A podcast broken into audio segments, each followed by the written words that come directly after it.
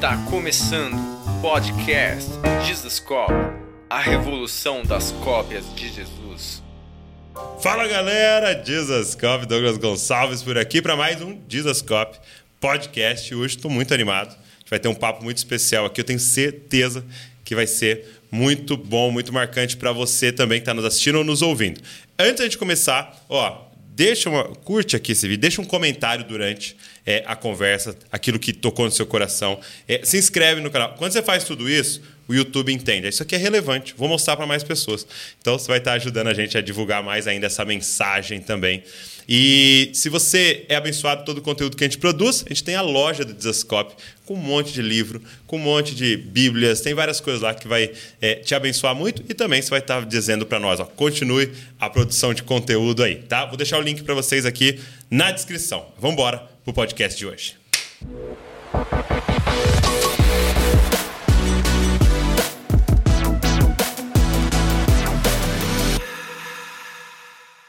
Minha amiga, Ana Stout. Seja bem-vinda. Muito obrigada, estou muito feliz aí. Obrigado por sair de BH até Bragança Paulista a gente ter esse tempo aqui. Ah, prazer é todo meu, né? Ó, é, a Ana veio e principalmente por causa desse momento agora que ela está lançando pela Thomas Nelson Fortes e Fracos, vivendo em meio ao caos. Olha que coisa maravilhosa. Eu amo essa capa dura aqui. Em, coloca respeito, entendeu? Quer dizer assim, essa editora acreditou nisso aqui que está aqui dentro, entendeu? Eu, eu conheço. muito legal, muito feliz de você estar tá aqui para falar é, com a gente. É, e eu queria já entrar assim, no assunto do livro, porque você decidiu escrever um livro sobre as questões emocionais e principalmente esse assunto da depressão, né? É. Por que esse tema? Vamos começar por aí. Vamos. É, então, é, eu entrei, né, tive contato com, com esse tema de forma muito pessoal, né? Hum. Então, é, eu descobri, né, que eu tinha depressão e ansiedade ali é, no início da minha pré-adolescência, assim, 11 para 12 anos. É, comecei a sentir né, os sintomas das tristezas, angústias, fui para o psicólogo, e aí, à medida que o tempo foi passando e eu fui vendo é, o tratamento e vendo que eu, como cristã, eu tinha certas limitações, eu me vi é, em, em um lugar que eu sentia falta e sentia que, na verdade, eu sentia como se eu, eu não fosse cristã o suficiente. É mesmo? Por causa é, desses sofrimentos. E conversa vai, conversa vem com muitos pastores, pessoas cristãs. Eu fui procurando livros. É, procurando testemunhos de pessoas que passaram por isso também, é, cristãos que sofriam com ansiedade e depressão, para tentar me encontrar. Hum. É, não me encontrar assim como identidade, né? Entendi. né? Mas tentar achar formas. Respostas, né? Para essas questões. Formas de conseguir superar certos limites ou conseguir desenvolver aí uma vida cristã saudável, mesmo com certas limitações. E. Mas antes de você falar da, dessa busca, você vem é, já de uma família cristã. cristã. É, então, desde que você nasceu, você é, tem uma família envolvida com a igreja Sim. e tudo. Sim, desde sempre. É. Então, meu pai é pastor, minha mãe serve ministerialmente também. Então, eu cresci nesse meio onde eu, eu já sabia né, que, que, que era é, o, o, meu propósito. E eu acho que é aí que criou, às vezes, assim, até um uma necessidade de busca ainda hum. maior, porque eu via o tanto que era verdadeiro, eu via o tanto que era importante. E, e vendo o ministério dos meus pais, vendo a igreja onde eu nasci, eu, eu queria ter uma vida cristã saudável como uhum. eles tinham. E eu sentia que alguns processos que eu passava, as minhas emoções, alguns comportamentos que eram involuntários, me impediam disso. E, e você pode falar um pouco mais assim de como é que era? Nessa infância, pré-adolescência, o que, que você sentia? Assim? Fala. É para a galera que está nos ouvindo, talvez até se identifique e é. fala, nossa, eu, eu, eu, sentia isso. Então, é, era muito. É, eu lembro explicitamente como é que começou. Hum. É, era só começar a cair à noite, eu começava a sentir uma angústia. E era, era uma angústia, assim, que, que passava por vários pontos. Era, será que essa noite eu consigo dormir uma noite inteira? Hum. Será que eu vou ficar acordada pensando no que eu tenho que fazer amanhã? Será que o amanhã vai ser tão ruim quanto hoje? E isso ia causando uma angústia, um aperto no peito, na garganta, e me impedia ainda mais de dormir, aumentava, e aí às vezes acumulava para uma isso crise. Isso com 7, 8, 9 anos? É, não, eu lembro bem, assim, uns 9 anos uhum. eu comecei a ter isso muito. E eu lembro do meu pai me pegando, orando comigo. E apesar dos sintomas não é, se desfazerem, né?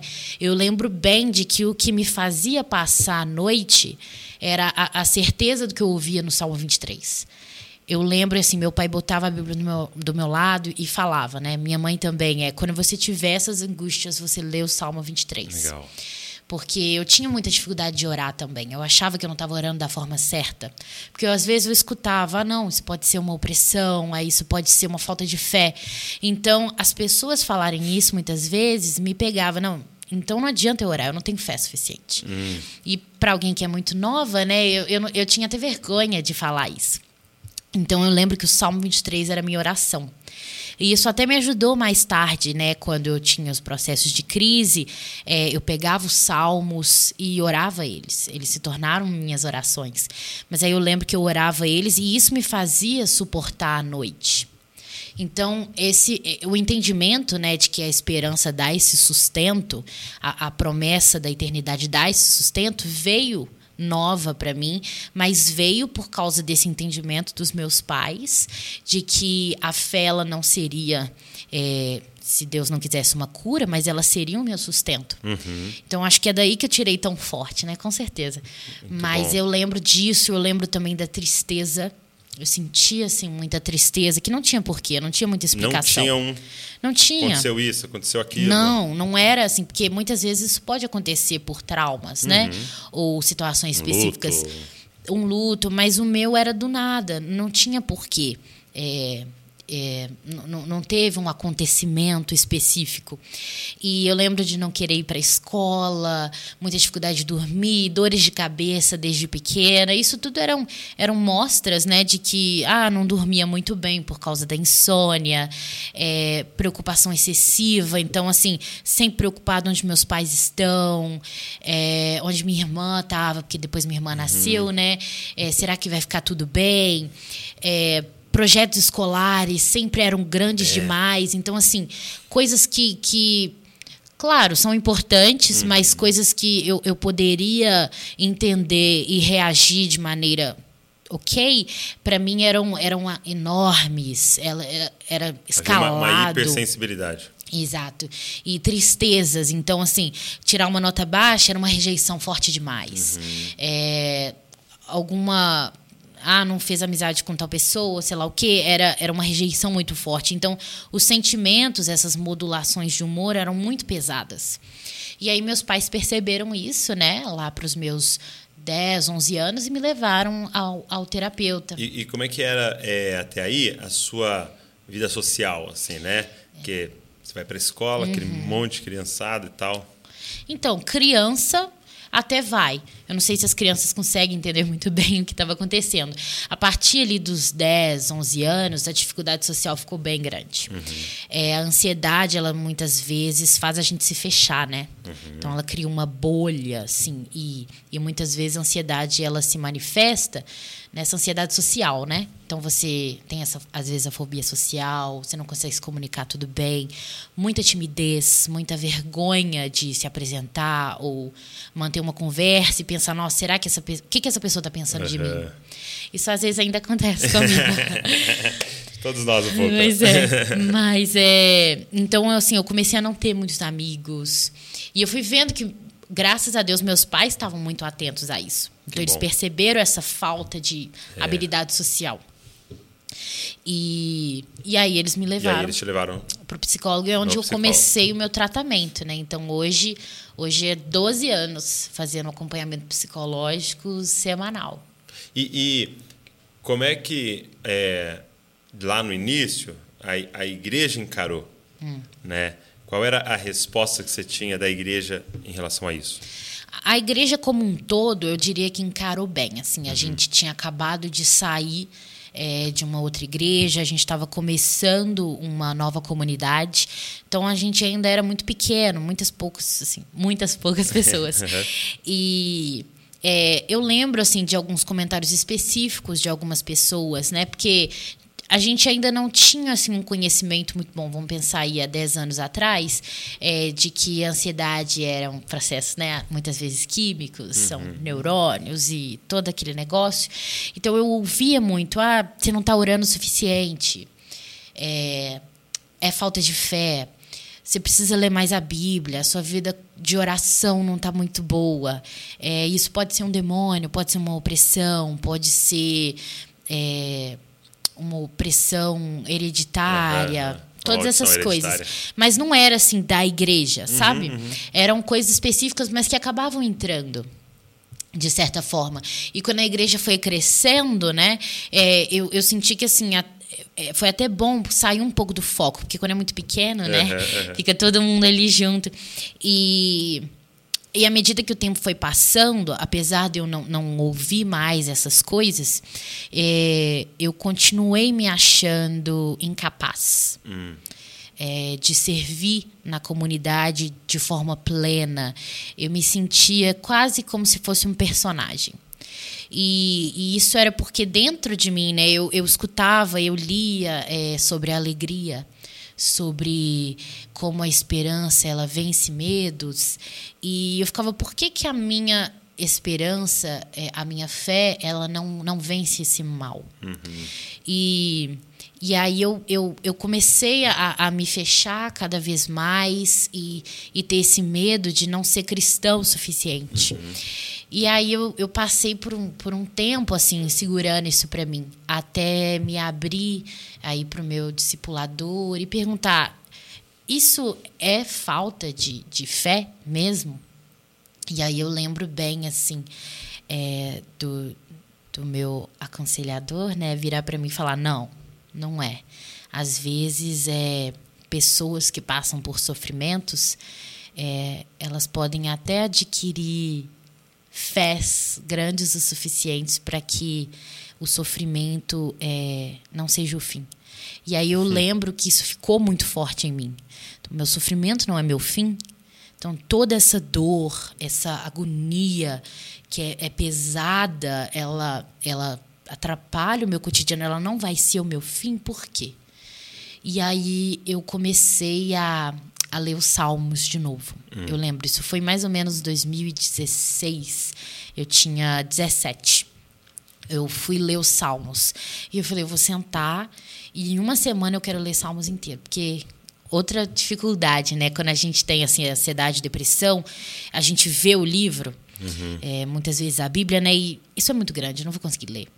É... Porque é sempre uma crise com o futuro, né? Exato, é o então, futuro. então, assim, é, eu vou ver que eu não vou conseguir ler e eu vou ser um fracasso de novo. Era essa a minha ideia. Uhum. Então eu vou ser um fracasso agora não só para mim, eu vou estar tá provando assim para Deus, eu vou estar tá mostrando para ele que assim eu não sou digna mesmo. E pensamentos assim que sempre iam e vinham. Uhum. Eu falei: "Não, eu não preciso ler a Bíblia inteira, eu vou ler Salmos". E aí eu lembro que eu fui lendo Salmos e todas as vezes eles, eles colocavam as angústias, eles colocavam as dúvidas e eles terminavam entregando a dor e dando glória a Deus. Hum. Eu falei, tem alguma coisa aí.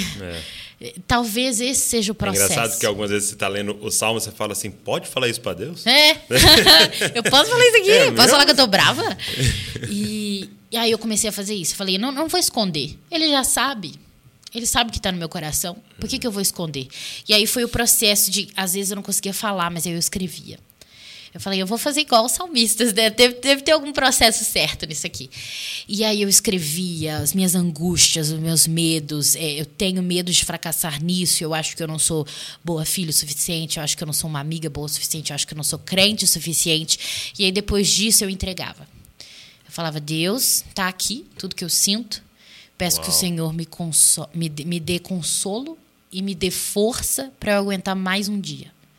Porque antes era tipo assim, me dê força para eu não ter mais depressão, uhum. para eu não ter mais ansiedade.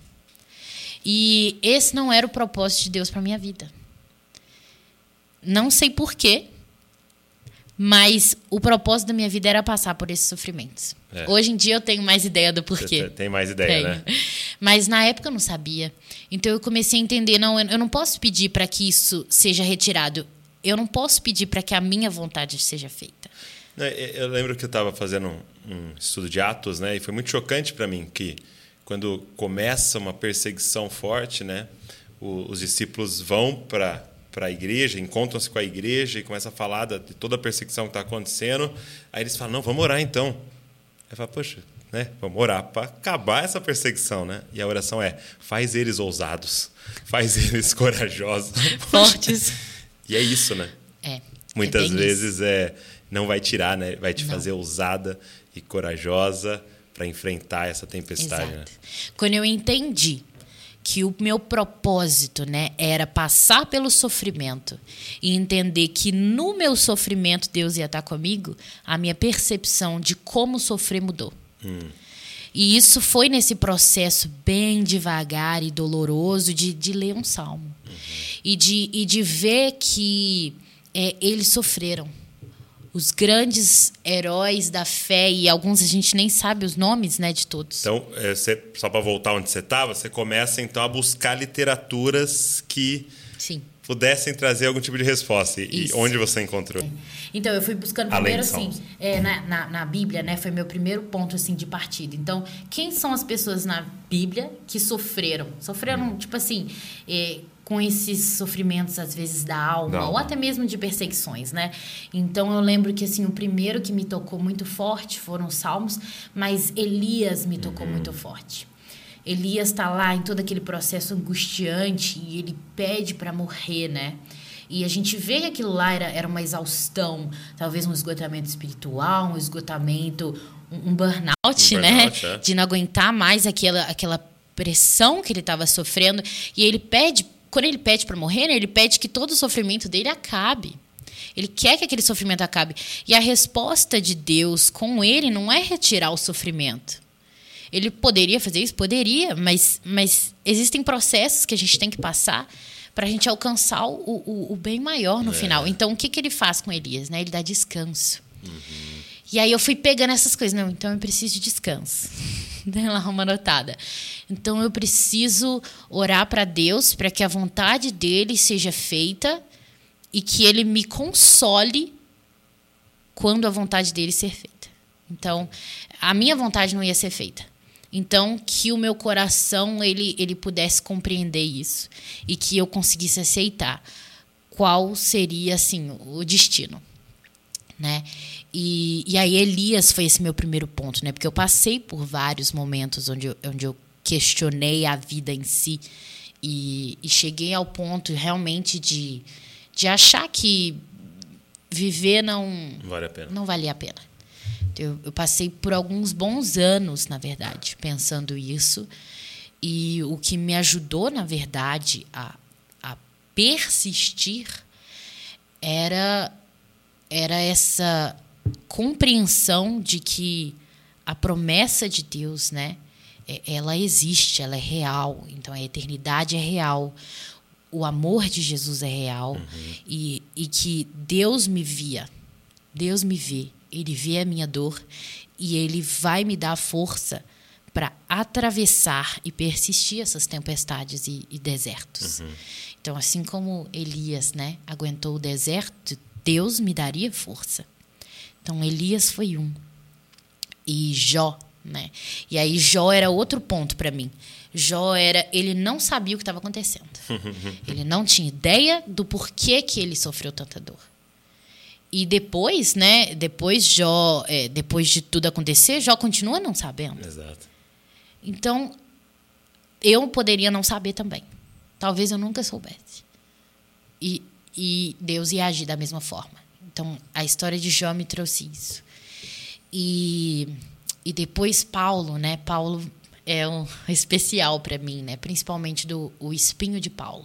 A gente não sabe o que é o espinho de Paulo. Pode ser uma doença, pode ser problema comportamental, pode ser depressão, pode ser né, a melancolia, né? Eles falavam mais Antes, né, a depressão seria uma melancolia. E ele diz, né, que o espinho dele mantém ele humilde o suficiente para que ele entenda que a fraqueza dele aponta para a força de Deus. Uhum. E eu falei, caraca. Hum, acho que estou entendendo. Tá entendendo? Fortes e fracos. É. E aí, a, acho que é por isso que assim Paulo ele pega diferente para mim né? quando ele fala, né, em 2 Coríntios que ele é fraco. Uhum. Ele, ele diz com, com essas palavras, né? Eu sou fraco.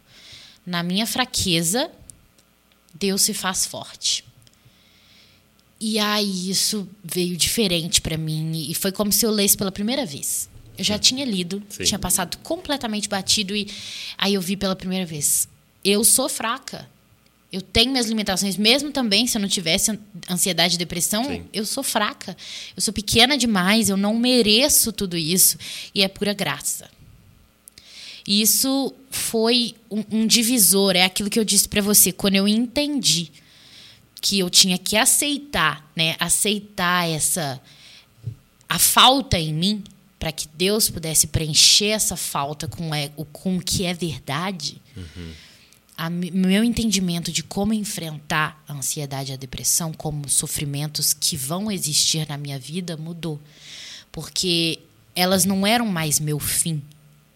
Elas eram processos da minha caminhada. E elas vão estar hum. ali, mas o meu fim é outro. O meu fim é a eternidade. Que é, é, é o ainda que eu passe, né? Ainda que eu passe. Pelo vale da sombra da morte. Não é ainda que eu more, né? Não. Ainda que eu seja enterrado eu lá, né? Exato. E aí eu fui entendendo isso, sabe? É porque às vezes a gente pensa, ah, não, então se eu, eu sofrer a minha vida toda com isso aqui, é tudo que eu sou. Não. A eternidade, a gente tem muito a promessa, né, do que nós vamos ter é muito maior do que isso aqui realmente. Sim. Aí que eu cons consegui entender mais como que eu poderia me alegrar nas minhas tribulações. Não é uma alegria de felicidade você ficar é, sorrindo, né? Isso demorou para entender na minha cabeça. É, é a satisfação de poder dizer eu creio porque a eternidade está logo ali. Uhum. Isso aqui é muito pouco, é muito breve, apesar de ser extremamente doloroso. É. Isso não, sim, não muda sim. mesmo. Não diminui, mas, né? mas amanhã é, é a noite dura, é. né? A, a, o choro dura a noite inteira, mas a alegria vem pela manhã e a alegria vai vir. Vai. E a, e a glória que será revelada em nós né, não pode ser comparado né? não. às tribulações, às dores sim. que passamos, né? É, da vez que o Paulo Borges veio, você falou que assistiu, né, uhum. né, o, o podcast, ele falou algo muito foi muito marcante para a gente de que a primeira bem-aventurança, né, a primeira é como se ela destravasse para você viver todo o sermão do monte, né? E é bem-aventurado os é, pobres de espírito, né? e, e, aquela palavra pitocos no original que faz a referência a um mendigo no chão, né? É, é, é, clamando por misericórdia que se alguém não parar ele vai morrer, é. né? E ele dizendo é, é isso, felizes são quem reconheceram, né? Que quando são fracos é que aí parece que destrava agora é. todo o acesso ao forte, né? Porque a gente fala muito desse Jesus Salvador, né? Mas às vezes tem muita dificuldade de reconhecer que está perdido, né? Exato. E, e, é muito que a própria história, né, de Cristo não é uma história de, de vitórias, né? Vamos dizer aos por essa humanos, forma, é. aos nossos olhos. Não é, não era um homem rico não era um homem é, poderoso aos nossos olhos. Uhum. Ele sofre, ele é tentado. E aí? A uhum. história de, de Cristo, então, a gente ignora toda essa primeira parte e a gente só, só assimila e só absorve, só quer imitar a parte que é de glória e que ele ressuscita e que ele salva todos nós. Então, imitar Cristo não é também imitar todo aquele outro processo, o processo de humildade, reconhecer tudo que nós somos, né? E aí eu fiquei eu tô querendo absorver e ser coisas que, que, não, que não é o que é, é para eu é. ser. Eu quero ser forte, vitoriosa, e na verdade eu estou ignorando o que realmente é ser forte e vitorioso. É. Né? No livro Manso e Humilde, né, que, que a gente vai lendo e, e vendo o, o que, que é o caráter de Jesus, né, e a gente vê. Então, não é ser assertivo é, e, e impulsivo e, e conquistar e ser um conquistador, não é isso?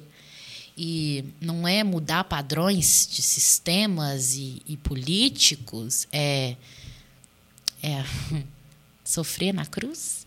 E aí a gente vai vendo que, assim, às vezes a gente lê e a gente não está realmente lendo. É. A gente não está vendo que realmente são os nossos exemplos, o que a gente deve seguir. Porque eu acho que a gente tem que ler, e eu acho que é o que falta, Deus tem ministrado isso muito no meu coração, nessa posição de discípulo. Né? A gente ainda está lendo como um leitor. Isso. Sabe, como um espectador, como um da, aqueles da multidão que foi lá falar: que, que parada é essa aí desse cara que cura e tal? E, e volta para casa falando: Você acredita? Eu fui lá no show dele, no show de Jesus, cara, foi incrível. Mas tem um, tinha um grupo ali que eram discípulos, dizendo assim: Eu quero ser igual. Tem um trem aí. Eu quero ser igual ele, né? Então, tipo assim, eu tô, eu tô nas suas pegadas. E aí ele falou, né? Você quiser vir após mim, pega a sua cruz. Negue e, e me segue. No, no, livro, no Reino de Ponta Cabeça, foi um livro que a gente teve a honra de, de relançar no Brasil, ele, ele usa a figura da tentação e eu achei aquilo maravilhoso, né? Porque realmente era o diabo falando assim, pô, eu tô ligado o que você quer. Você quer reinar. Eu já sei, eu sei quem você é. Você quer reinar. Então tenho uma proposta vamos reinar, por exemplo, através da economia, né? Porque o pão era um grande símbolo da economia, né? Uhum. Pega essas pedras, faz virar pão, vai, vai ser uma loucura, entendeu? Faz aparecer dinheiro. E aí ele fala não, não vai ser através da economia. Aí ele leva em cima do pináculo, vamos então reinar através da religião. Olha o poder que tem a religião. Se joga daqui, os anjos vão te pegar, você vai aterrissar assim, ó, devagarzinho, vai ser um espetáculo. Ele fala, não, não vai ser através da religião. Fala, então vamos através do, da política, né? Mostra todos os reinos, tá? Ele, não. E aí ele diz assim no livro, né? Vai ser com uma bacia e com uma toalha na mão, entendeu? É. Vai ser com uma cruz, né? Que nós vamos, eu vou poder dizer, toda a autoridade me foi dada no céu e na terra. E, e aí é a gente olhar e falar assim, a gente quer copiar ele, né? É. Não é só uma admiração de longe, falar, ah, ele é um, eu quero ser igual, né? É. E eu, eu percebi que assim a minha grande tentação, que era assim, é, é acolher isso, era. Eu, eu comecei a, a fazer a cura virar um ídolo. Hum, forte eu, isso, hein? eu não queria mais viver o que era para eu viver. É, o tanto que era, era ou eu sou curada ou eu não quero mais viver. Uhum. E aí eu comecei a viver em prol de ser curada. Então, se eu ia aumentar a minha fé, eu ia aumentar a minha, minha fé para ela ser forte o suficiente para Deus me ouvir e me curar. Uhum. E aí eu comecei a alimentar essa cura de forma errada e não ver os pequenos milagres, né, que são presentes assim do ordinário. E aí eu, eu me lembro muito bem de uma vez que eu estava chorando, chorando, chorando e pedindo pela cura. E foi muito, foi minha primeira experiência assim é, assim, milagrosa, né? Que eu, eu ouvi um não. Você ouviu um não? eu ouvi um não. E eu, e assim, eu tava num. Deus falou sala... comigo, o que ele disse? Não. não. E, e, essa, assim, foi. e, e, o doido é que, assim, eu, eu tava numa sala, um monte de gente, e, e era um momento mais introspectivo, então eu tava mais no cantinho, ninguém tava me vendo chorar, e eu orando, orando e pedindo para que Deus me curasse, Ele tirasse toda essa dor de mim. E de repente foi como se gritasse dentro da minha cabeça.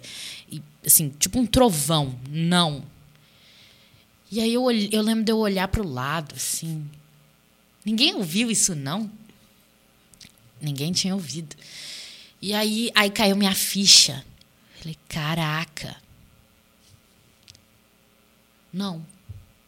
Não, não, porque não. E aí eu lembro que eu saí da sala, eu nem lembro se Parece podia muito sair. com o pai, assim. Parece eu demais. falo pro Davi assim, não, aí ele, por quê? É isso aí. e eu lembro de ficar com raiva. Primeiro eu senti raiva. Aí depois eu fiquei frustrada. E aí depois eu fui aceitando. É, era igual Elias, eu precisava ouvir um não. Essa, eu não precisava da cura, eu precisava de um não. Não porque isso ia parar a minha dor, não parou. É, é para eu começar a olhar para o lugar certo. Uhum.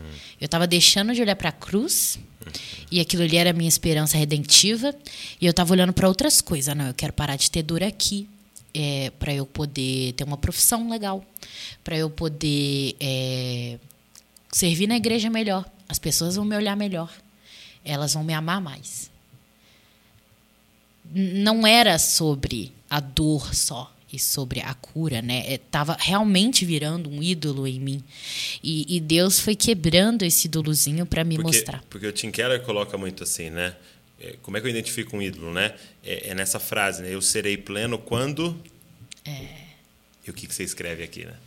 Quando eu for curada. E aí eu é. percebi, eu não, não é isso. E aí eu foi, foi essa parte foi forte para mim. Eu parei de orar por cura. E isso não quer dizer que as pessoas têm que parar, não, mas Sim. eu precisei Era parar de orar por cura. Eu, eu, a minha oração foi deix, deixar de orar. Senhor, eu, eu preciso de cura e, Senhor, me dê força e consolo enquanto eu passo por esse deserto, pelo tempo que for necessário que eu passe. E, e isso eu já tinha mais uns 20 anos. Hoje eu tenho 23 e, e hoje eu, eu entendo que essa dor foi necessária para que eu conseguisse entender o propósito da vida em si, de, de viver. Eu precisei passar por essa dor para aprender a viver. Isso é muito doido, né? Porque eu desejava a morte. E, e foi só por essa dor que eu entendi o tanto que a vida importa, o tanto que Deus é bom. Foi realmente um processo de, de me bater mesmo e me quebrar. Né? Eu precisei ser quebrada para eu conseguir ser refeita. Uhum. Então, para eu ser feita de novo, né? para eu nascer de novo. E isso não quer dizer que eu não era cristã antes. É, hoje eu sei perfeitamente disso. Mas é para eu conseguir entender isso hoje, isso tudo teve que acontecer. E, e aí disso tudo é que surgiu Fortes e Fracos. Uhum. É de, de, eu conseguir é, mostrar né, que você ter ansiedade e depressão, você ter outros sofrimentos mentais, isso não te faz menos cristão, não te faz é, menos. Agraciado, né? Você não, não, recebe menos graça, você não deixa de ser perdoado, você não é um, um fardo. Uhum. Você pode sim ter uma vida cristã é, plena. E quando eu quero dizer plena, não é sem limitações, sem dúvidas, sem dores, mas verdadeira, real.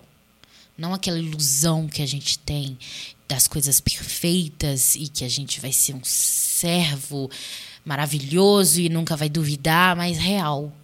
E a realidade é melhor. Uhum, uhum. É, um, um, assunto que você é, coloca aqui, eu queria que você, se você pudesse falar um pouco.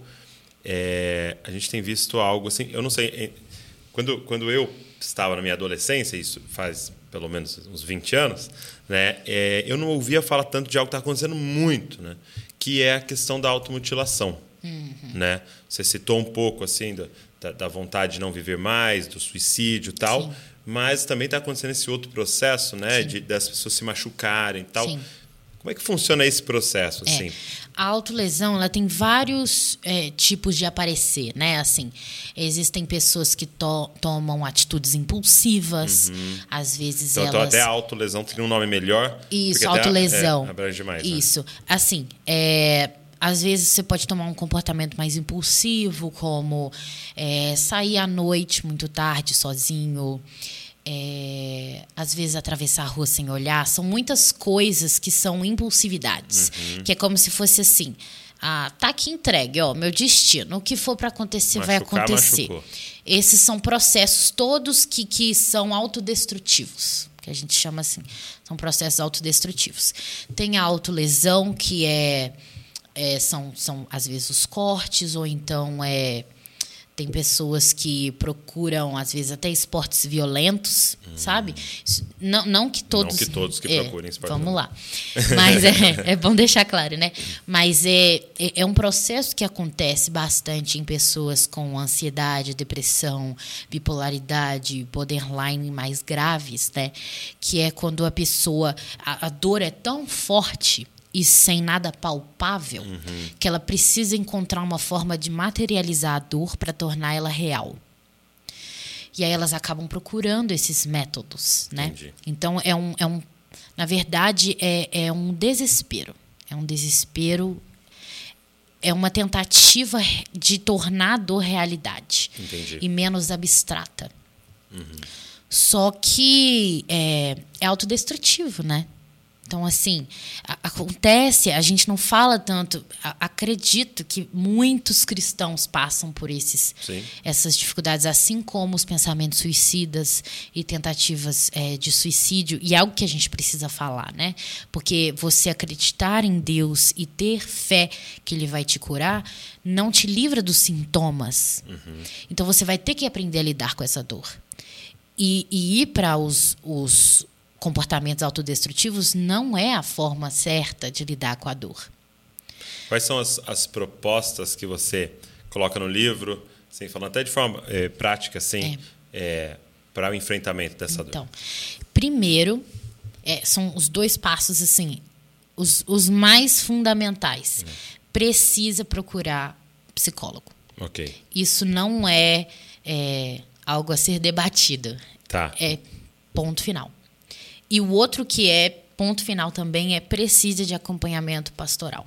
Ok. Por que, que esses dois são muito Então necessários? não é só um. Não é só um ou outro. Tá. Não adianta. Não adianta ir só para um e deixar o outro. Mesmo que você, ah, não, mas eu vou no pastoral porque Uhum. eu sou crente. Não tem como. Nós somos seres integrais. Deus criou a gente de uma maneira completa. A gente precisa alimentar mente, corpo e espírito. Não porque a gente é dividido, mas igual quando eu tenho sede, eu tenho que tomar água, não adianta eu comer. Quando eu tenho fome, eu tenho que comer, não adianta eu tomar Muito água. bom. Então, se a minha mente está sofrendo, ela vai me afetar espiritualmente. Não porque é- é- é- o problema é espiritual, mas é porque a gente está ligado. A gente está ligado. Então, se eu tenho um problema mental, uma depressão, uma ansiedade, e resolver tratar isso espiritualmente, eu não vou ta- tocar no problema. Eu vou, às vezes, até piorar. Porque eu vou estar achando que eu estou tratando uma- algo, não estou, me frustrar E cria uma ilusão, e né? cria uma ilusão. Uma e aí, às vezes. expectativa errada e se frustra mais ainda. Exato. E aí eu fico frustrada e eu falo, ah, não, a fé não me serve de nada e largo. Quando, na verdade, o que, que, que a fé vai te trazer, né? Se você tem uma base espiritual de que você entende que Deus está com você nesse processo, isso aqui vai te sustentar enquanto essa parte mental aqui, ó, está sendo tratada. Então, se eu trato só aqui também, a parte do psicológico e tudo mais, a minha fé também vai desmoronando e eu vou parando às vezes de acreditar, porque aqui demora um tempo, são processos, a gente não sabe qual remédio tomar muitas vezes, qual linha de psicologia vai me ajudar melhor, porque cada pessoa é uma pessoa. Compartilha um pouco do- da questão do remédio, né? É. Como é que foi esse processo para você? Então, é, eu tomo remédio aí há uns 10 anos e foi só em 2020 que eu encontrei um remédio que realmente funcionou para mim. Então, eu fiquei uns bons nove anos, oito anos, trocando de Trocando e remédios achando a dose. até encontrar. E eu achava assim, muitas vezes eu achei que era bom, mas eu ainda tinha muitas crises, crises de pânico, crises de eh, fobia social. Então eu chegava num lugar que tinha muita gente, eu dava uma crise de pânico. Isso aconteceu várias vezes, até mesmo na igreja. E aí eu comecei a ficar receosa de ir para a igreja, porque eu tinha medo das pessoas verem isso, verem a minha vulnerabilidade. E aí eu comecei, não, vai ser mostrado. É isso aí, todo mundo vai ver agora existe isso, eu sou fraca mesmo.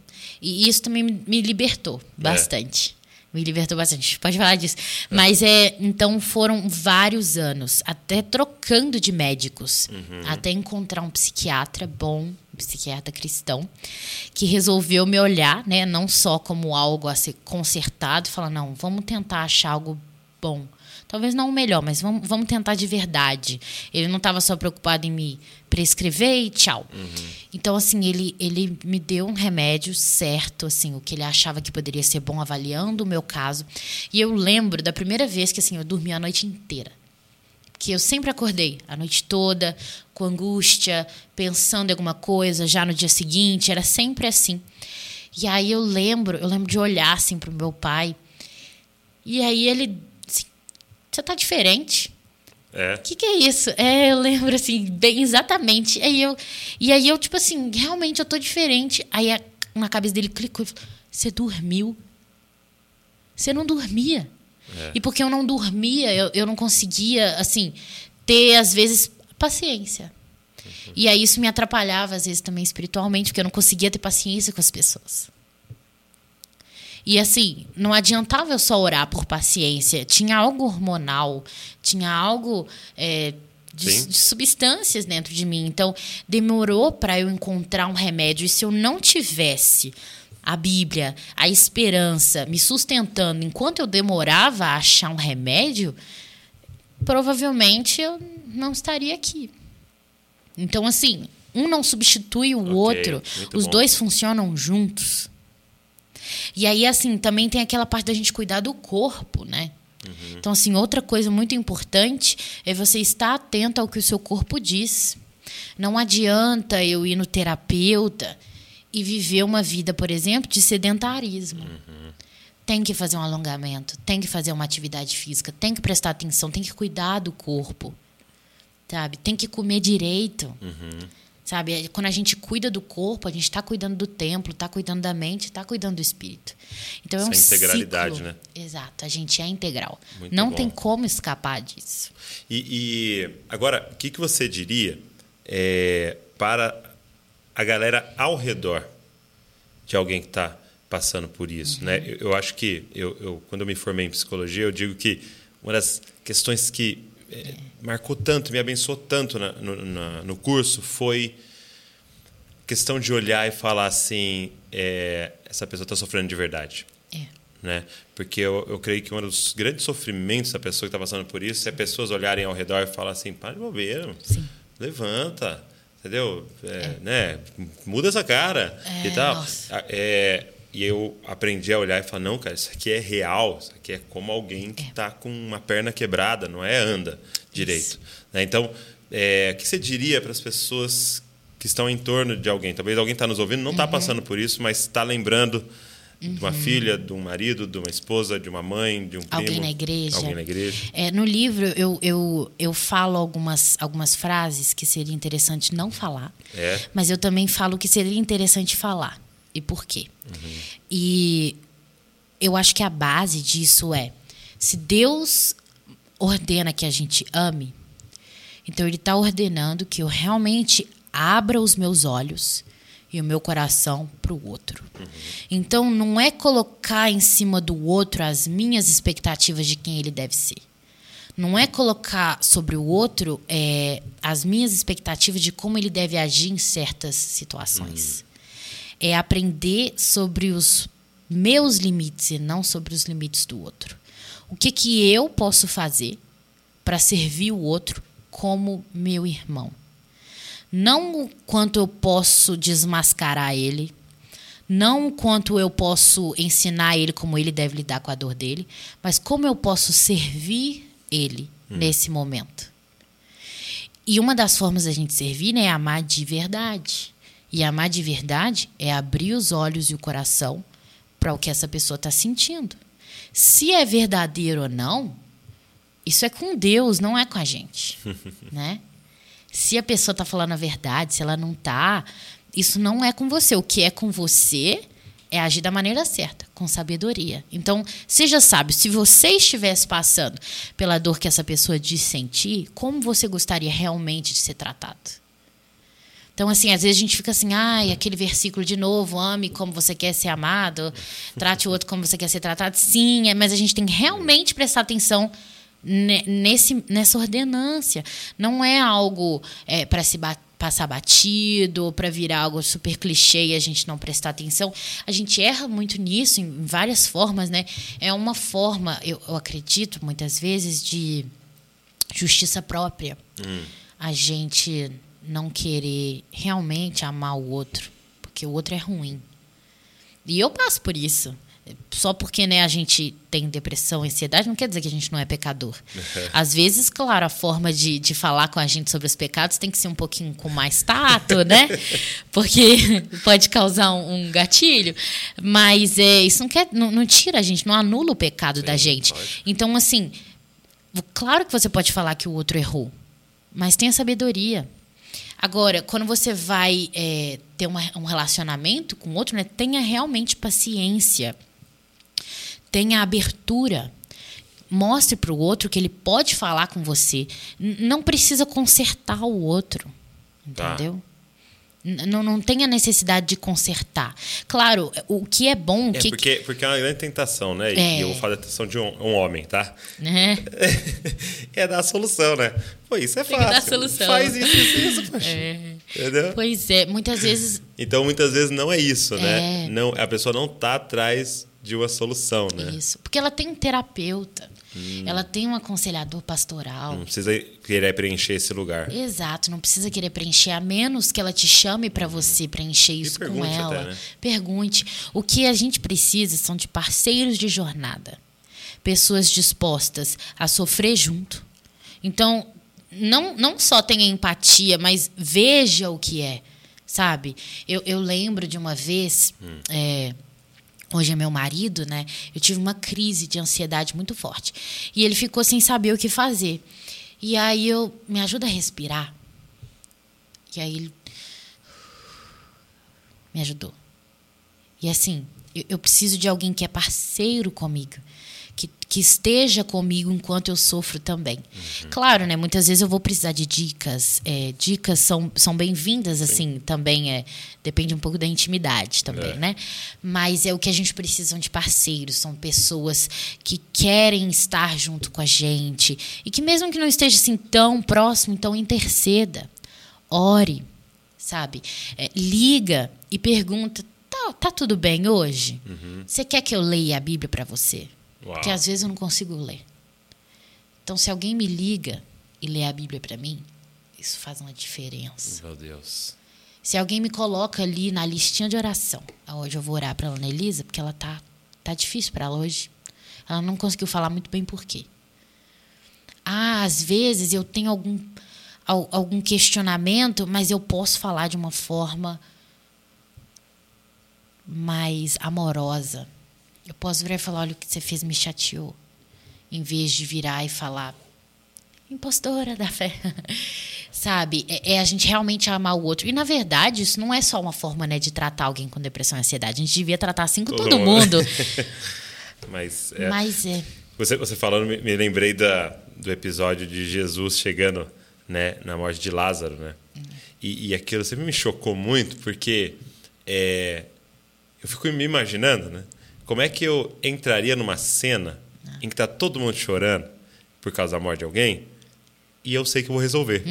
Cara, eu acho que eu entraria, tipo, com um peito de pombo estufado, assim, tipo, não chorem mais. Cheguei. Entendeu? Por que você tá chorando? Eu vou resolver essa parada, você vai ver o que eu vou fazer aqui agora. Tal. E ele chora. E é exatamente o que você está falando, né?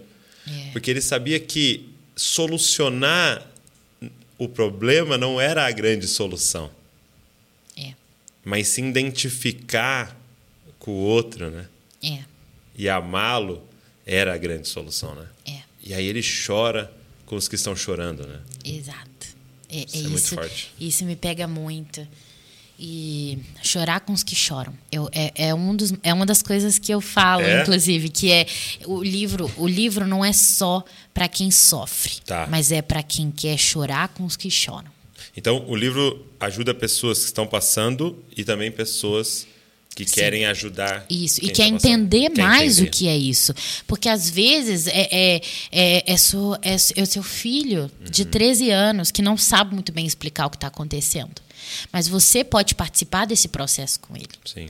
Às vezes é, é um irmão da igreja que você quer estar junto, que você quer entender melhor, sabe? Então eu acho que é, o, o, dilema da saúde mental hoje não é só mais de quem sofre, é de todo rede, né? mundo. Né? A gente viu isso. A, a pandemia ela triplicou os casos de ansiedade e depressão. Não é mais aquele, aquela pessoa super distante. É o, é o próximo, é o irmão do lado. Tem alguém do seu lado. Tem, sempre vai ter. E, e a gente tem que estar tá aberto a ouvir a vulnerabilidade do outro com um coração disposto a servir. E, e, eu falo isso, né? Porque eu, eu tendo, tendo as minhas dificuldades, eu também tenho que aprender a abrir o meu coração e querer servir. Então, assim, é uma das coisas que eu também, que eu também falo, que é a necessidade de estar em comunidade. Dói. Os nossos erros são então, muito eu ia te expostos. Perguntar isso. É, qual foi o papel da comunhão é nesse processo todo. É total, né? A gente, nós somos seres relacionais, não tem como escapar isso. Isso vem da Trindade, então eu preciso me relacionar. E se eu vou me excluindo disso, apesar de eu achar que eu vou estar sendo protegido, uhum. eu só estou piorando a situação. É porque, porque quando você citou Elias, eu, uma coisa que eu acho muito interessante é ele descansa tal e a sequência ele dá um companheiro para ele. Né? É, ele estava sozinho ali. É. E achando e... que era o único, né? Exato. Ele fala, tem mais um monte. Aí ele Sim. pega e dá Eliseu para ele, né?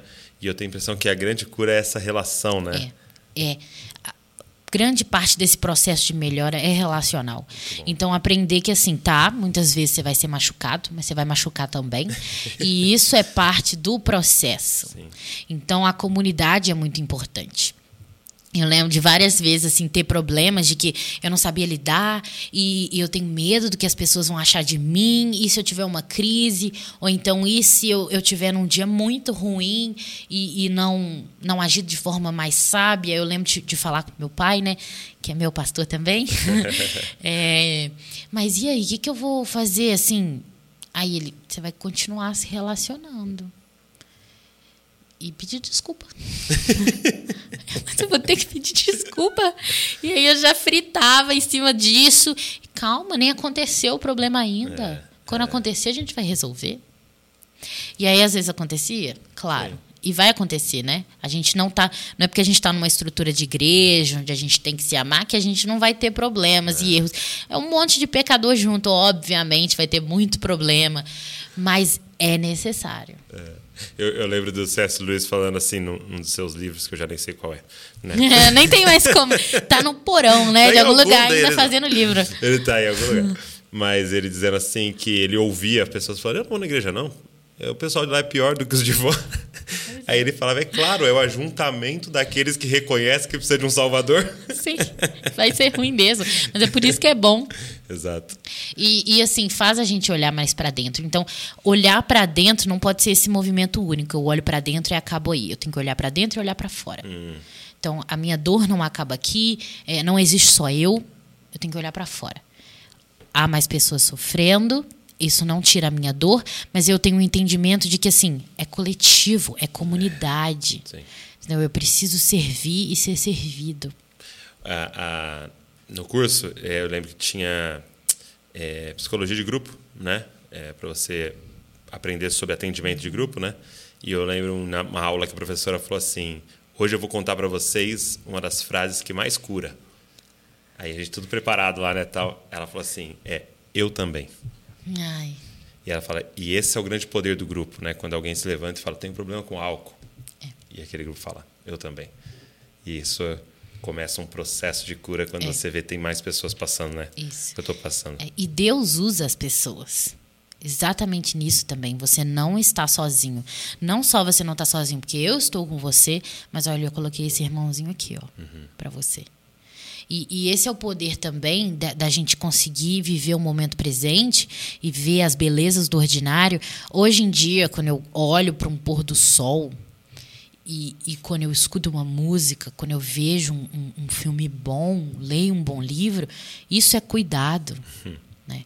Então eu, eu aprendi a ver os cuidados de Deus e um desses cuidados são os relacionamentos. Uhum. E eu preciso me esforçar, eu preciso dar o meu máximo Talvez o seu máximo não seja melhor, tipo, ser o melhor amigo Do que mundo. existe. Às vezes você é um amigo muito chato. Mas. Faça o máximo. Faça o máximo. se dê, se doe para essa amizade. E seja honesto, sabe? Uma coisa que eu percebi nas, nas minhas amizades, eu falo, gente, olha, eu não tô muito bem hoje. Eu vou ficar mais quietinha aqui, tá? Ou, gente, eu tô muito estressada Muito mesmo. É, eu já peço perdão se, se eu. do que eu vou fazer. Sabe, do que eu. Deixa bem claro. Não, e, e, e, e, falar, sabe? Olha, eu tô irritada. Porque isso é amizade, né? Exato. Olha, eu tô irritada. Não tá certo que eu tô irritada, mas eu tô irritada. Então eu vou ficar aqui, tá? Depois, daqui a pouco a gente conversa um pouquinho. E ser honesto, porque muitas vezes, assim, o meu humor varia muito. E, e às vezes eu não tenho muito controle ainda sobre certos padrões de comportamento que eu construí aí ao longo da minha vida. São anos uhum. para desconstruir. Então, às vezes, eu preciso dessa ajudinha. E eu vejo isso hoje em dia, assim, meus pais me ajudam, minha mãe, meu pai, minha irmã, meu marido, meus amigos, até os meus líderes sabe? Então, assim, a gente precisa construir dentro da comunidade um lugar uhum. para que essas pessoas que são neuroatípicas, né, uhum. que a uhum. gente chama, elas possam servir e se sentir parte da comunidade também. Incrível. E isso é, é, é algo a ser, tipo, é um desafio, Sim. é um desafio, mas tudo aí é um desafio. Tudo. Tudo. Então. E eu queria até para a galera que está nos ouvindo aqui hoje é, e assistindo, estou com o livro na mão é, eu queria indicar para você também, cara, que lidera um pequeno grupo, que lidera, lidera jovens, lidera adolescentes. Você que é pastor, tá? Você que discipula pessoas, cara, você pode estar pensando, poxa, eu não, não passei ou não estou passando por isso, mas eu queria é, te fazer um desafio a entrar nessa jornada com a gente, porque é a próxima, ou já é, né? É o grande desafio da igreja. É. é o grande desafio da igreja. Como é que nós vamos lidar com essas questões? E nós vamos agora colher tudo o que aconteceu na pandemia Sim. e nós precisamos estar preparados para isso aqui. Entendeu? Então, eu queria fazer esse apelo para que a galera lesse, aproveitasse. Eu já estou com meus, meu em mãos aqui. Muito obrigado. Queria fazer uma última pergunta antes da gente encerrar. É, você falou para mim que você participa de um grupo, é, eu não sei se é só meninas, que fala sobre racismo, Sim. né? É, à luz das escrituras, qual é a visão cristã é, para a gente dar soluções a isso. É, é, só, são só meninas? São, nós somos só meninas.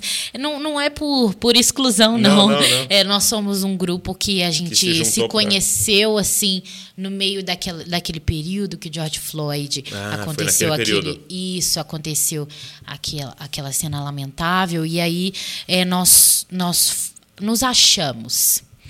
E a gente montou esse grupinho e fomos conversar. E, caraca, racismo existe, uhum. é um pecado. E a gente não fala muito sobre isso porque isso é meio que um, um tema político, né? É, e é um tema político partidário. Então, foi como... sequestrado, né? Exato, tema, né? foi sequestrado. Né? Porque assim, a Bíblia a gente fala sobre os vulneráveis e os vulneráveis são as viúvas, os pobres, são os grupos que são, de certa forma, né, reprimidos, oprimidos, é, de forma indevida, vários jeitos. E aí, por que, que a gente não fala foi sequestrado? Como que a gente pode fazer a igreja olhar para esse assunto? Fazer o resgate dele. Exato. do tema. Exato. E aí a ideia, né, é a gente mostrar, né, olha, à luz da Bíblia, o racismo é pecado, né? Nós somos criados à imagem e semelhança de Deus, todos nós, uhum. em nossas diferenças é, de língua, povo, cor. E a gente quer falar isso sem ter esse partidarismo, uhum. simplesmente com a Bíblia. Então a ideia surgiu nisso. E a ideia é trazer um, um um ideal de reconciliação para a igreja. Então, não de, de continuar alguns separativismos que existe, né? Então, ah, então para consertar a gente manda esse para cá, manda esse para lá, é, não fala desse assunto, fala desse assunto. Não, vamos juntar. O que, é que nós podemos fazer juntos para conscientizar a igreja de que o racismo existe? Dentro da igreja muitas vezes também, uhum. e isso à luz das escrituras e de forma que seja com perdão e não com mais é, agressão. Né? Agressão. Dando porque, a outra face, porque não... o machucado, o machucado fica agressivo também. É, é. Isso é difícil de falar. Porque Mas, ele tá flor da pele, né? Exato. Então, assim, são, são, são, a gente precisa alcançar mais de um, de um público. Mas a ideia é isso, é reconciliar. E, e, e, a partir. É, o que, surgiu a partir desse grupo? Foi o, o, é, é, o Agostinhas, né? Que chama. chama Agostinhas. Ele chama Agostinhas. E a gente tem tentado. Por que Agostinhas? Então, por causa de Agostinho. Tá, por causa de Agostinho, Agostinhas. pois é. E é muitas pessoas não sabem, né, que Agostinho era negro e tudo mais. E aí saiu mais disso, sabe? Assim, eu não. Como é que a gente pode fazer isso? Nós somos crentes e a gente vai falar disso. Então, Agostinhas. E, e é engraçado porque, assim, o nosso uma das pessoas que ajudou né, o surgimento desse grupo é o Igor Miguel, o pastor. Uhum. E ele ajudou a conectar Inclusive, a gente. quero ele aqui no podcast. Vou deixar já em público para poder... Deixa. Fica aí uma, uma pressãozinha maior.